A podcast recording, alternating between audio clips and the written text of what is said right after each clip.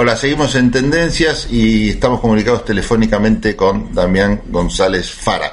¿Cómo andás, Damián? Pablo Galeano te saluda. ¿Cómo estás? Muy bien, por suerte. Gracias por establecer este contacto nuevamente con nosotros. Bueno, y la idea era conversar con vos un poco sobre el viaje de Alberto Fernández a Europa y seguramente a partir de ahí van a surgir otros temas. Pero bueno, sabemos que el presidente viajó, no vamos a hablar de, las, de los temas políticos partidarios, sino que vamos a, ver si sirvió de algo este viaje, si hay temas interesantes relacionados con la energía y estratégicos, pues están pasando muchas cosas en el mundo que, bueno, pueden significar alguna suerte de oportunidad. ¿Cómo, cómo viste el viaje, la agenda de Alberto? Bueno, mira, eh, yo lo que creo es que en realidad, si tenemos que pensar el tema del viaje de Alberto, no lo podemos pensar aislado de los viajes previos que realizó, porque en definitiva lo que está en disputa eh, tiene que ver con el dinero que, se está invirtiendo tanto en la ruta de la seda, la nueva ruta de la seda china, que hablamos con vos varias veces,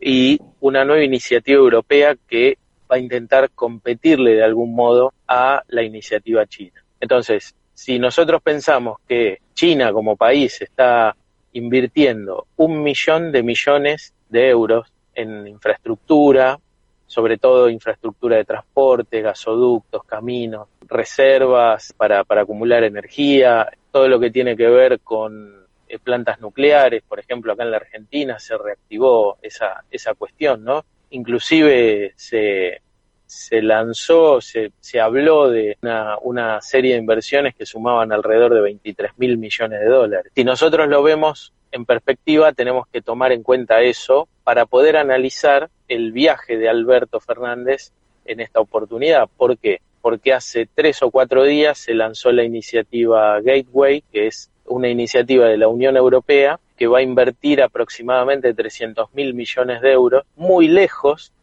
de lo que es la inversión china, pero que eh, pretende de algún modo aminorar el impacto que va a tener la nueva ruta de la seda y esas inversiones que la Unión Europea va a realizar las va a llevar adelante en materia también de energía, de infraestructura, sobre todo para qué, para poder, como en alguna época de siglos pasados, ¿no? sacar recursos naturales, alimentos y demás para esa zona. En este caso también energía, que es lo que les permite motorizar o impulsar sus economías desarrolladas. Ahora, ¿qué papel y qué rol eh, van a cumplir en ese, en ese marco eh, los países, digamos, de donde se va a extraer eso, porque suena un interesante negocio, pero a la vez sabemos cómo resultaron esos otros negocios en los cuales Argentina, si bien fue el granero del mundo, eso impidió la propia industrialización y en definitiva su propio desarrollo, ¿no? ¿Cómo te imaginas ese futuro, si, si es posible proyectar algo? Sí, sí, lo que pasa es que vos tenés ahí digamos, estamos hablando de países emergentes, ¿no? Y dentro de lo que es la gama de los países emergentes tenés distintos niveles. Un nivel puede ser, digamos, el intercambio que puede producirse con, con China o con Europa, países como India, Brasil, México, y otra cosa es lo que puede producir el intercambio entre Europa y China con Argentina, Uruguay, Chile. Eh, son distintos tipos de intercambio por no solamente por eh, cuestiones vinculadas a, las capacidades técnicas, a los niveles de inversión, a, a, la calidad de los recursos humanos, que acá hay muy buenos también y hay mucha capacidad técnica para explorar todavía, pero no estamos en niveles de infraestructura o de quantum de poder económico como para equipararnos al intercambio. Vamos a un caso puntual, ¿no? Embraer de Brasil tiene la posibilidad de generar un intercambio sobre eh, aviones comerciales este, de bajo costo con Europa. De hecho, exporta, tiene destinos de exportación en Europa. India, ya sabemos el tema del software, igual que México. Entonces, ese tipo de, exportaciones Argentina no las puede tener. Si nosotros podemos llegar a, hacer un punto de abastecimiento y ahí surge otro tema, ¿no? Eh, que, tiene que estar también en, la agenda. Eh, en cuanto a lo que es alimentos y alimentos con agregación de valor, ¿no? O sea, aceite de soja, digamos. Este, procesados. Claro. Ahora, en ese sentido, también hay una cuestión, ¿no? Y esto está atado a la situación que vive Europa no solamente en este marco, sino también en cuanto al conflicto con Rusia y Ucrania y el incremento que ese conflicto genera en los precios internacionales, la repercusión que los precios internacionales tiene en los precios locales, porque no están desacoplados. Muchas veces en los medios de comunicación, viste, dicen, no, porque la inflación este, es producto de la maquinita y de la impresión de billetes y que los precios locales, y en realidad no, digamos, si fuera solo la inflación producto de la impresión de billetes, Estados Unidos tendría que ser el país con más inflación del mundo. Claro, o, culpa de los manejos de las tasas de los bancos centrales, de la Reserva Federal. Claro, son, múltiples factores. Eh, la visita de Alberto Fernández se hace en este contexto, ¿no? En un contexto donde vos, aparte de lo complicado que está el mundo, se suma el tema de la guerra, impacta directamente en Europa y también impacta en Estados Unidos, donde ese país está invirtiendo un montón de plata para mandarle a Ucrania cuando no están viviendo justamente el mejor de los momentos en su economía, ¿no? De hecho, le está generando un conflicto político importante interno al presidente Biden el hecho de la decisión de invertir miles de millones de dólares en la guerra.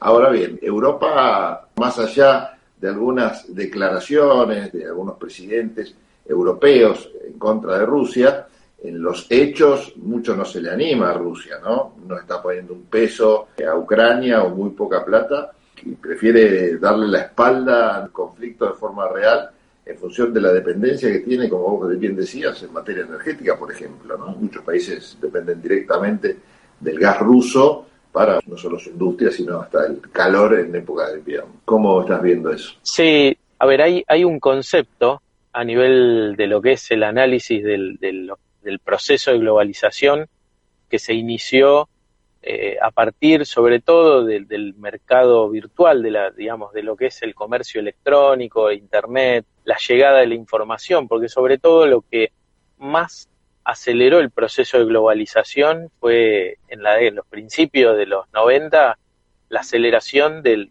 traspaso de datos y la generación de información en distintos puntos del planeta al mismo tiempo. Vos ahí, a partir de ese proceso que se inició en ese momento y que se aceleró con la caída del muro de Berlín, vos tenés un montón de cuestiones sobre las cuales se genera lo que se denomina interdependencia recíproca.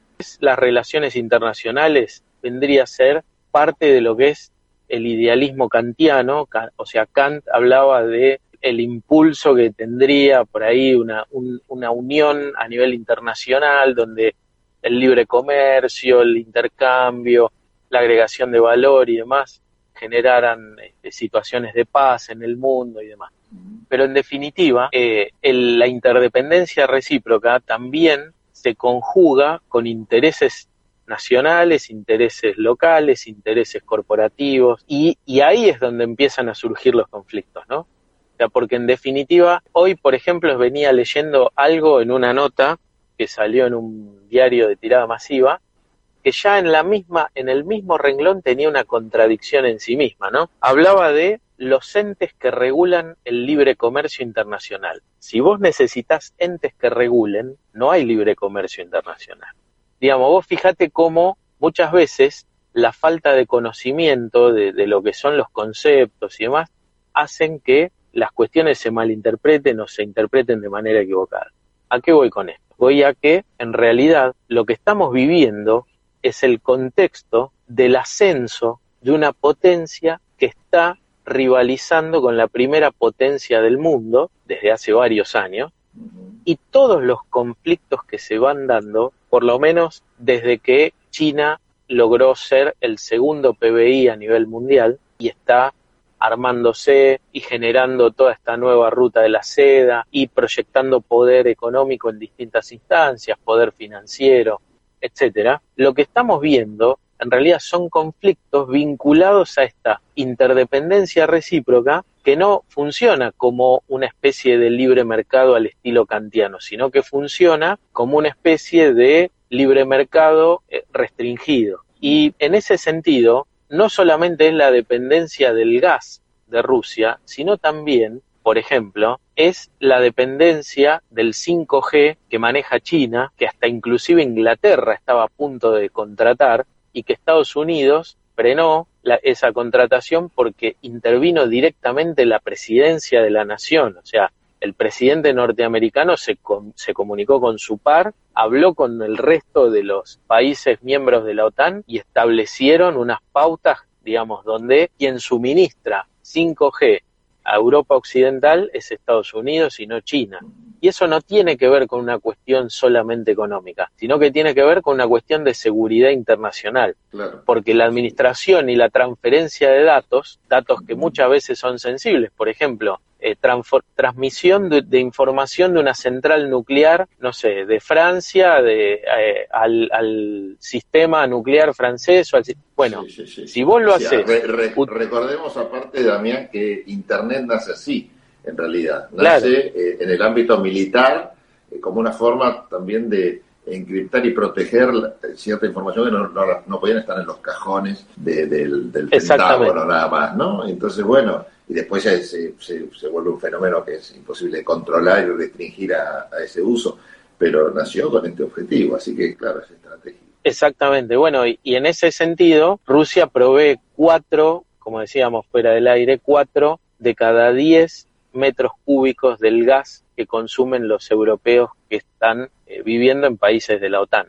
Imagínate que para la OTAN europea es sumamente difícil participar en un conflicto donde en realidad, si nos remontamos a la historia, vendría a ser como que hubiera una guerra entre correntinos y entrerrianos porque en definitiva eh, los ucranianos forman parte de la misma raza, del, del, mismo tronco histórico del que forman parte los rusos, ¿no? Y, y hasta inclusive tienen historia en común, mucho, mucha historia, no solamente en términos económicos, políticos, militares, sino en términos sociales y culturales, ¿no? Eh, entonces, lo que sucede es que ahí lo que vivimos es una disputa entre la OTAN por un lado y el bloque chino-ruso por el otro.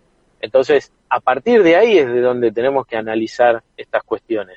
Si nosotros lo analizamos solamente con, en materia de foco, en materia económica exclusivamente, no, acá lo que hay es una disputa de poder. Y la disputa de poder lo que genera es todo este tipo de conflictividad. Claro todo lo que analizamos nosotros como temas separados en realidad son consecuencia del gran tema, ¿no? que es esta lucha de poder que vos bien estás identificando y calificando. Cuando hablamos de estos temas, son seguramente para Europa también los grandes temas de la agenda. ¿no? ¿En qué lugar de la agenda entonces europea caemos nosotros? Me parece como que ni tenemos nosotros, digo, la Argentina o los países que estamos necesitando rápidamente que inversiones vengan acá, o, bueno, o, que vengan a extraer algo de lo que podemos nosotros ofrecer al mercado internacional. Con todos estos problemas, ¿estamos a la cola de la cola? Mira, Argentina tiene un montón de potencialidades en cuanto a lo que es recursos energéticos, alimentos y todo lo que tiene que ver con biotecnología que se pueda producir localmente acá, ¿no? En, en términos de eventos biotecnológicos, en términos de modificación genética, mejoramiento y lo que sería agregación de valor en cuanto a no exportar este, materias primas tipo commodity, ¿no? Ahora, todo eso es factible en tanto y en cuanto haya decisiones de inversión por parte de sectores privados que requieran estas cuestiones. En realidad, el gran problema de la Argentina, y hoy vos bien hablabas sobre el tema de la industrialización fallida, el gran problema de la Argentina es que nosotros no pudimos pasar de la pampa húmeda a Embraer, como sí sucedió en Brasil. O no pudimos pasar de la pampa húmeda a la producción de software y la exportación de software, como sí sucede en la India o en México. En la India, claro. Y el tema no tiene que ver solamente con una cuestión, digamos, de falta de inversión. Acá confluyen muchos factores, ¿no? Confluyen factores de tipo político, social, cultural, económico, histórico, y de pugna de, intereses de distintos sectores sociales. Sobre todo creo que también tiene que ver con una cuestión de planificación a nivel de lo que es la dirigencia política, ¿no? que es la, dirigencia a la que le toca administrar los resortes del Estado.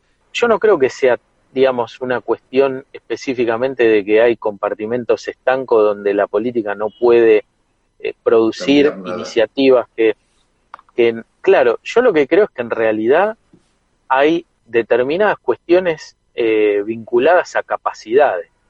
sea, yo lo que noto es que, a diferencia de otras épocas, donde la política incentivaba la investigación, este, el, desarrollo de tecnología, digo, no, mm. no está muy lejos, la década del 60, ¿no? Y cómo posteriormente las clases dirigentes de, la política fueron teniendo cada vez menos capacidad para generar proyectos que motiven a la población, ¿no? Sí, eh, sí nos convertimos en un país de servicios, y mira, sobre todo.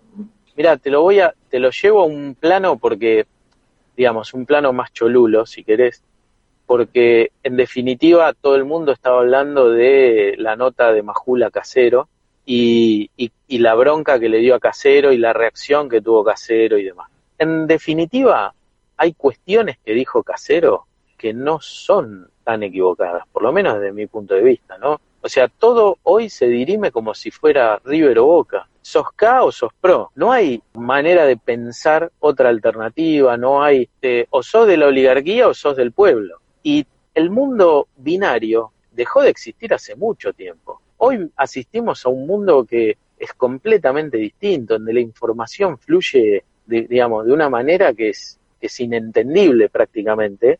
Y la realidad es que la complejidad que, que se plantea tanto en, los escenarios económicos como políticos, militares o los que sean, lo que requiere es dirigencia que esté preparada y que esté a la altura de las circunstancias. Pero pasa en todos los niveles. Vos fíjate el periodismo, ¿no? Lo que decía Casero, más allá de los modos, de la bronca y de lo que, eh, digamos, haya, se haya visto en la televisión. Eh, están viendo si el peinado de Julián Aguada es más lindo que el de Cristina o si...